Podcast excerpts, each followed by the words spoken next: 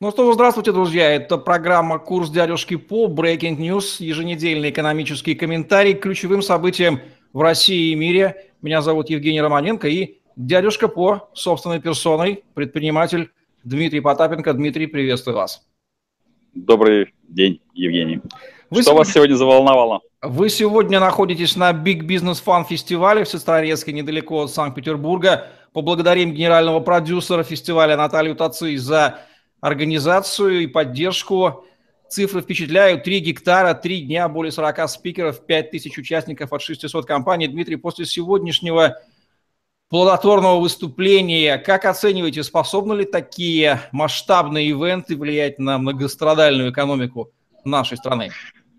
Ну, что я могу сказать? А, мне, мне нравится, когда проходит вообще какая-то, бурлит какая-то жизнь. А, если сравнить с теми новостями, которые у нас а, пойдут э, дальше с покупкой за наш счет Виагры, видимо, для того, чтобы московское правительство имело возможность всегда держать нас в, в потенции, то подобные фестивали, на мой взгляд, очень полезны. Ну, любое действие, когда предприниматели собираются, ну, и я могу сказать, что те два раза по полтора часа, которые э, были отведены мне, в общем, реально, честно говоря, э, как обычно, превратились, э, по сути дела, в, в нон-стоп с утра, с того момента, как я прилетел, и пока не заканчивается даже, когда я улечу.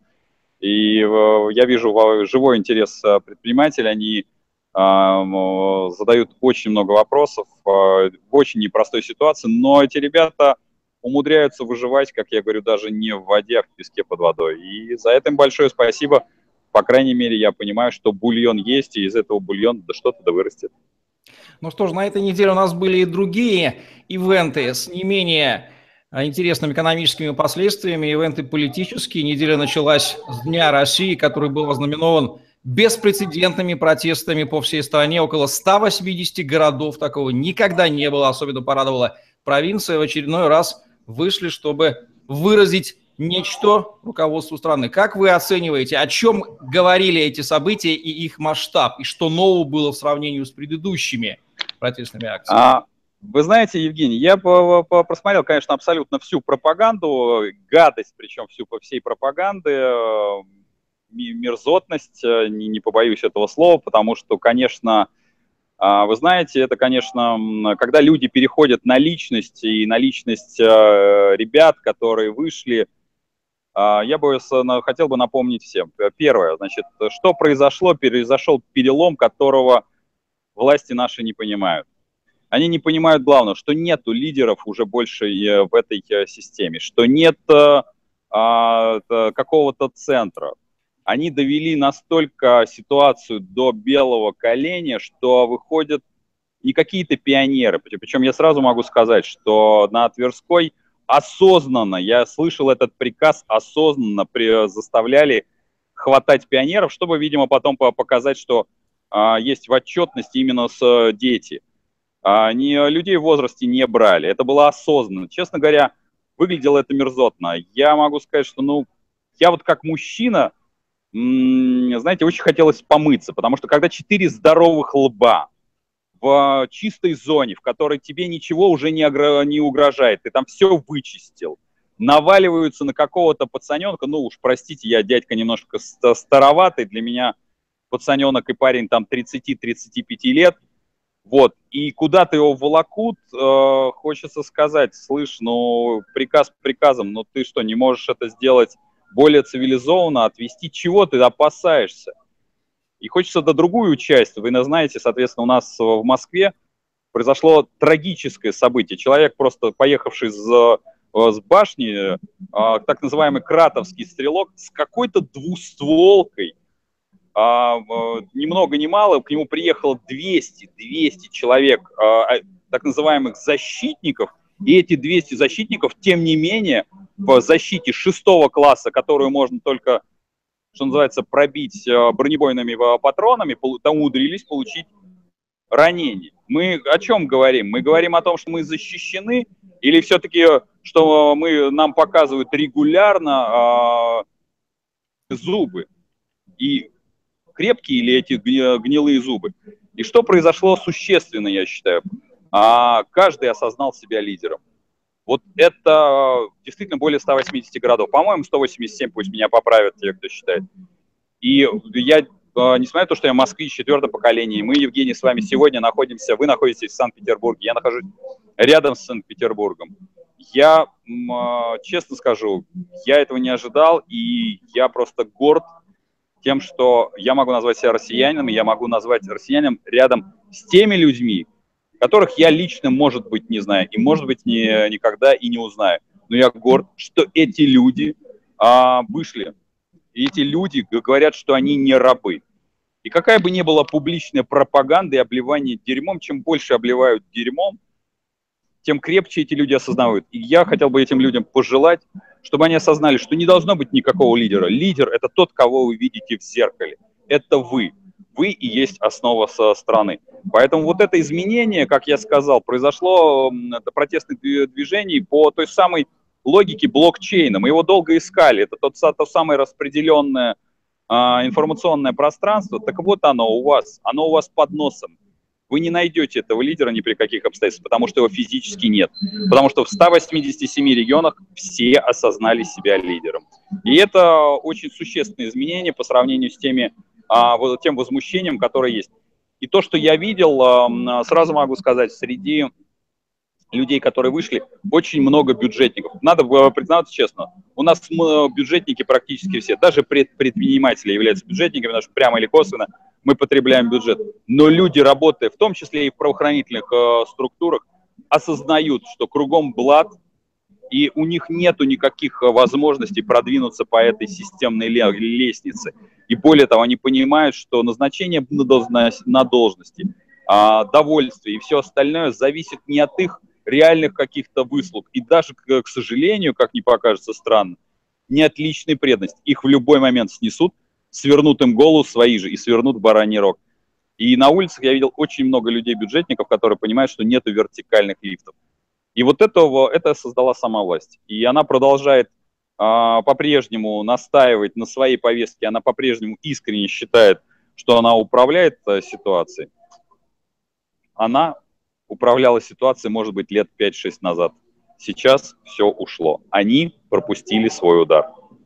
Символично, что молодое поколение, являющееся ровесником пребывания главы нашего государства у власти, как раз 18 в этом году, оно является наиболее понимающим эту ситуацию, упершись а, в головой в эту крышку котла. И, собственно, есть ощущение, что мы на пороге вот этого вот демографического излома, демографического конфликта. Новое поколение нарождающееся, как, собственно, и в 91 году 15-16-летние банки выходили и на танках ехали. Они сейчас входят в конфликт. Вот этот символ, когда четверо крупных дядек на одного школьника, это весьма символично. Так ли это? Да, абсолютно верно. Это весьма символично, потому что ну, мне в 91-м было 21. И я помню, и когда сейчас кто-то пренебрежительно говорит, а что этот молодняк знает, но очень хочется сказать, а вы, товарищи, кто вы там себя обозначили? Старперами, умудренными жизнью?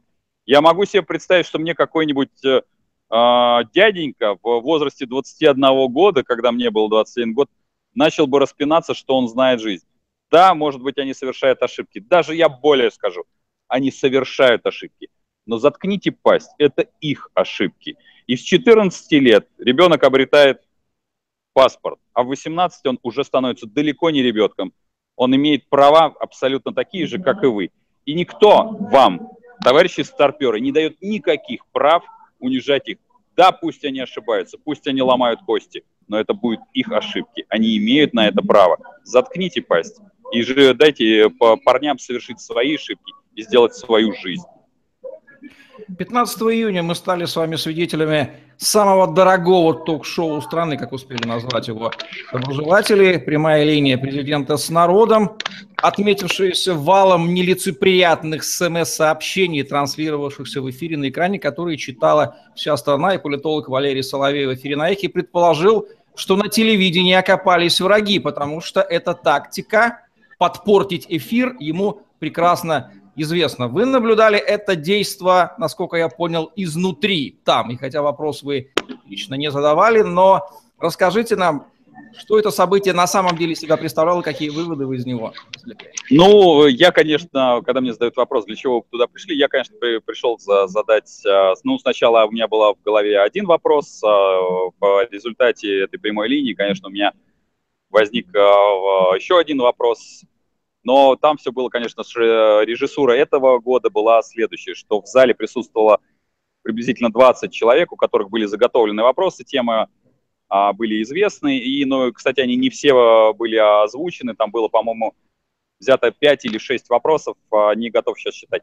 Более того, когда вас, как телезрители, уводили на другие картинки, я хочу сказать, что на экранах мелькали не самые жесткие смс и были в общем, ну, то есть я понимаю так, что а, единственное, не, не знаю, прилетит ли организаторам прямой линии, я очень бы хотел, бы, чтобы не прилетело и я считаю, что в этом власть должна быть заинтересована, потому что это реальная точка кипения людей, и на их месте я бы все-таки с этим работал, а не топил бы, э, изолируя самих себя, потому что тогда в противном случае им прилетит существенно жестче, и они не определят откуда.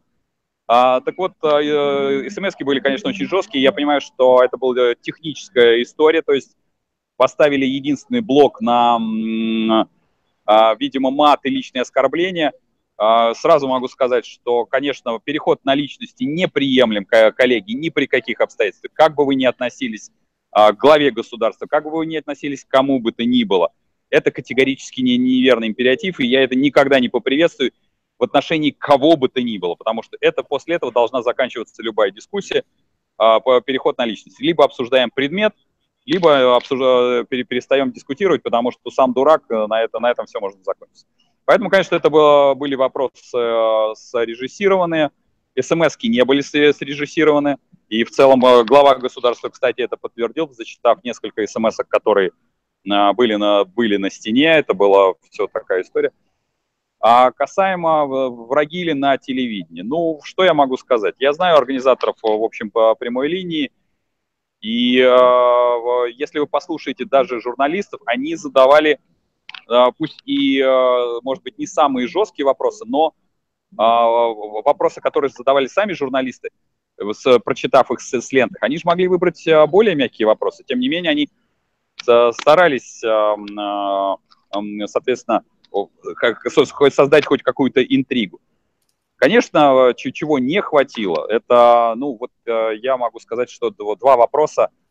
А, ну, первый вопрос, который я хотел задать, а, ну, вы знаете, очень приятно быть богатым и красивым, э, чем бедным и больным, и, конечно, а, пообещать всем бабам мужику, по мужике по бабе, и рассказать, что мы решим все проблемы. Осталось задать вопрос, откуда, из каких средств мы будем это все делать. Напомню, что нашей экономике несколько лет назад при падении цен в два раза оторвало ноги, и это вот говоря физическим языком. А где вторая часть этой экономики? То есть нам, по сути дела, нужно, мы должны были искать эти долгие годы а, эту вторую экономику. Почему мы не делали это 17 лет? Ну и второй вопрос, который у меня возник, честно говоря, в результате вот этого прямого эфира, черт побери, мы каждый из нас знаем, что в каждом городе работает губернатор, мэр, сити-менеджер так называемый. У нас есть а, а, в обязательном порядке а, полпред президента.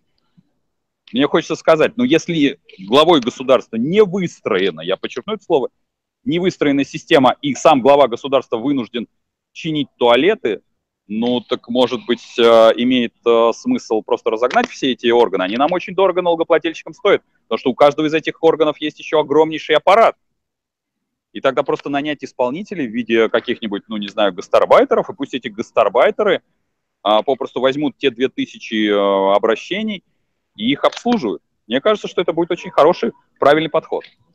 Можно ли сказать, что реальность на этой прямой линии таки пробила рафинированную картинку этого шоу? Ну и, в общем-то, что-то начало доходить, какие-то иглы реальности проникли в эти вот мозги? Не знаю, Нет, я бы, я, я бы так не, не, пере, не переоценивал. Значит, э, на сегодняшний день э, по-прежнему, ну, считается, что ситуация под контролем с точки зрения информационного пространства, и можно жителям внушить все, что угодно, но это было видно, потому что, опять-таки, ну вот вопрос э, молодого человека про кредитование был отвечен, что мы будем над этим работать.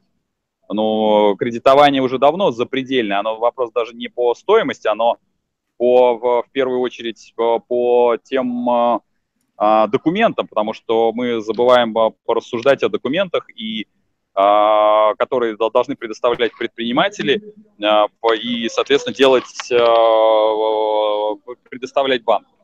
Я, с вашего позволения, сейчас немножко буду перемещаться, но буду по-прежнему отвечать, потому что мне нужно чуть-чуть э, взять с собой зарядочку, но мы будем продолжать прямой эфир. Все отлично, да. все отлично, да. Угу. Итак, а, симптоматично, что телевизионщики говорят, что подобного формата шоу нет больше ни в одной стране мира. То есть это исключительно российское явление, вот такое вот. Даже Лукашенко, у него есть формат селекторного совещания, и приглашение журналистов российских к себе. То есть он тоже здесь даже не переплюнул. А, это mm-hmm. симптоматично, да, Дмитрий? Ну, в, в моем понимании, конечно, а, вот это, ну, в данном случае получается очень, э, ну, это подмена реальной работы, реальной работы, которая на сегодняшний день есть, а, вот э, такими вливаниями и решениями локальных вопросов. Я считаю, что это категорически неприемлемый формат. То есть, ну, вернее, формат общения с народом это хорошо, что можно получить а, обратную связь, но плохо то, что этот э, формат, еще раз говорю, подменяет реальную работу. Потому что когда вы, вы заметили, наверное, в эфире, что той женщине, которые должны были перечислить э, несчастные 10 тысяч рублей, к концу эфира оказалось, что к ней уже там кто-то постучался как бы в окошко и сказал, что э, проверьте расчетный счет, а у нас, оказывается, у вас уже вам все перечислено. Но это же не, недопустимо ни при каких обстоятельствах. Вообще. Так, так, так действовать нельзя. Поэтому вот это происходит. Ну что ж, вернемся к делам московским, которые на самом деле совсем не московские, означают ни много ни мало надругательство по правне права собственности Госдумы приняла в третьем чтении закона реновации. Реновации, к сожалению, быть. Дмитрий, чьи интересы на самом деле скрываются в этом прожекте и говорят, что там не Собянин совсем рулит, и истинный интерес – это земля под домами, да, которые абсолютно, будут. абсолютно верно. Значит, закон о реновации принят, и закон, а, как вы видели, даже на прямой линии обсуждался этот а, вопрос, а, хотя, конечно, фрагментарно. Значит, конечно, это в интересах спасения псевдостроительного комплекса. Почему объясню, что это псевдостроительный комплекс? А, те, кто следит за далеко не московскими новостями, потому и вы, Евгений, правильно говорите о том, что это не московские новости. Я объясню да, логику. Значит, в Москве нету этих денег, нету этих трех с половиной триллионов рублей, нету, на самом деле, существенно больше необходимых сумм, потому что, по моим оценкам, с коммуникациями, с подъездными путями и со всем остальным, это, это потянет где-то на 10 триллионов рублей. Это означает, что э, бюджет будет занимать, э, Москва будет занимать у всей страны. То есть у каждого человека, который сейчас нас смотрит или будет смотреть это в подкасте, из кармана, в том числе, как это не покажется забавно, у тех, кто винтил этот молодняк, у них тоже из карманов будут вынуты эти 10 триллионов рублей. А почему это не интересы псевдостроительного комплекса? У нас а, а, крупнейшие так называемые компании почему-то были проданы за рубль, а проданы они были как убыточные. И под эту сурдину будет а, реанимированы какие-то печати с людьми, вот сразу могу сказать, относящимся, как обычно, к нашим сиротам. Э, многие из них уже начинают там э, появляться в проектах. Вот. И э, здесь, конечно, этот куш в 10 триллионов, он колоссальный. А почему, конечно, меня расстраивает в том числе поведение наших сограждан? Ну, я особо, как говорится, не переоцениваю. А, я, опять-таки, связываюсь с первой новостью, что мне нравится, что появляется не только молодая поросль, но и старшее поколение начинает все-таки думать своей головой, но по-прежнему все равно большое количество людей а, жили по э, вот в этой реновации, собирались дома и принимали решение участвовать в этом отборе собственности. А, потому что они при советской власти получили эти квартиры. Вот у них логика «получил и мне дадут», вот она по-прежнему присутствует. При том, что они, они не готовы э, реально посчитать, что основная стоимость – это их земли, которые под, находятся под квартирой. Ну и самое главное – это а, вводы коммуникации. Любой маломальский строитель вам скажет, что вводы коммуникации могут стоить кратно дороже недвижимости. Методом, а, понятно, что экспертным, понятно, что это методом затратным, мы посчитали, что однокомнатная квартира стоимостью 6 миллионов в Москве, вот если пересчитать землю и коммуникации именно затратным методом, когда со стороны строителей, то это имущество где-то 30-35 миллионов стоит. И когда наши сограждане меняют э, это имущество в районе 30-35 миллионов э, на улучшенный линолеум, конечно, меня это расстраивает. Да, безусловно, еще предстоит Совет Федерации и подпись президента, но потому что, говорил президент, опять-таки, на прямой линии, я понимаю, что закон будет подписан, и, э, ну, есть другая прелесть. Э, для тех, кто возрадовался, сказал, yes, наконец, что все произошло – а, значит, их переселят в те же дома, в которые э, будут жить и противники так называемой реновации. Здесь очень важная ремарка, что меня опять-таки мерзотно выносит, что наши власти осознанно э, подменяют и, делают гражданскую войну. Они говорят, что вот если вы противники так называемой реновации, отъема собственности, значит, вы не хотите, чтобы наши граждане улучшили свои, свои условия. Значит, подменяются два понятия. Те дома, которые находятся в ветхом состоянии, для этих домов уже давно существует программа по сносу ветхого жилья. Под эти дома давно уже выделены деньги. Под эти дома дав давно уже существует отдельный закон. И устраивать в э, публичном пространстве, плюс ко всему тратить деньги на налогоплательщиков. Э, есть э, контракты, на, которые тоже есть в, на сайтах э, э, госуслуг, по э, созданию агитации в пользу реинноваций, то, соответственно, вот это манипулирование мнением людей категорически неприемлемо. А те люди, которые, собственно, против отъема собственности, у них есть замечательная особенность, они, помимо того, что получат квартиру, если они упрутся рогом, а я надеюсь, что многие из них упрутся рогом, они, конечно, проиграют первую, вторую и даже, возможно, третью инстанцию – но суд, э, который европейский, он, в общем-то, закон развернет обратно. Тут и в любом случае можно, может, может э, получиться очень забавная история, что эти люди смогут насчитать компенсацию э, самим себе, помимо того, что получат жилье. Так что здесь, на мой взгляд, несмотря на то, что на внесенные поправки, по-прежнему не, не была сделана главная поправка, что отъем собственности никаким голосованием никаким равнозначным или иным способом не может быть у гражданина э, отобран. Э, напомню, что лишение гражданина собственности – это, э, по сути дела, лишение гражданина права на труд. Потому что вам кто-то сказал, что собралось некое собрание и решило, что те деньги, которые вы накопили за свою, за свою долгую жизнь и за свои годы, ну, собрание решило, что оно теперь не ваше. Означает ли факт принятия этого закона подпись президента, констатацию того факта, что право собственности в России более не существует, и отныне любой владелец квартиры, да что там далеко ходить, любого объекта недвижимости в России может смело посмотреть на свою бумажку о собственности и, как говорили предпринимателям в ночь длинных ковшей, выбросить ее, сжечь, ну, в общем-то, да, не, не, не, не, не да, обольщаться. Не, ну, более, не обольщаться. Напомню, что, собственно говоря, бумажки о собственности уже отменены. А, э, я вынужден признать, э, Евгений, что это уже несколько лет присутствует. Дело в том, что первая реновация произошла в Сочи, у которого, когда у людей точно так же отбирали, сейчас дошло до москвичей.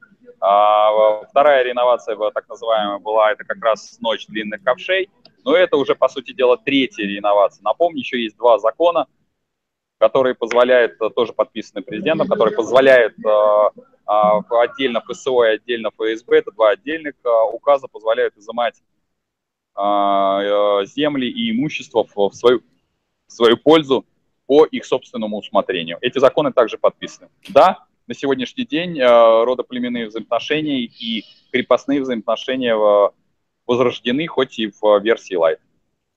Нужно ли владельцам объектов недвижимости, находящихся на примерно такой же дорогой земле, если она лежит в основе, забеспокоиться, поскольку то, что происходит в Москве, какой-то вероятностью настигнет и их тоже? В обязательном порядке. Дело в том, что как раз вот я как один из, а, вот у меня моя прописка находится как раз в доме, попавшем под реновацию.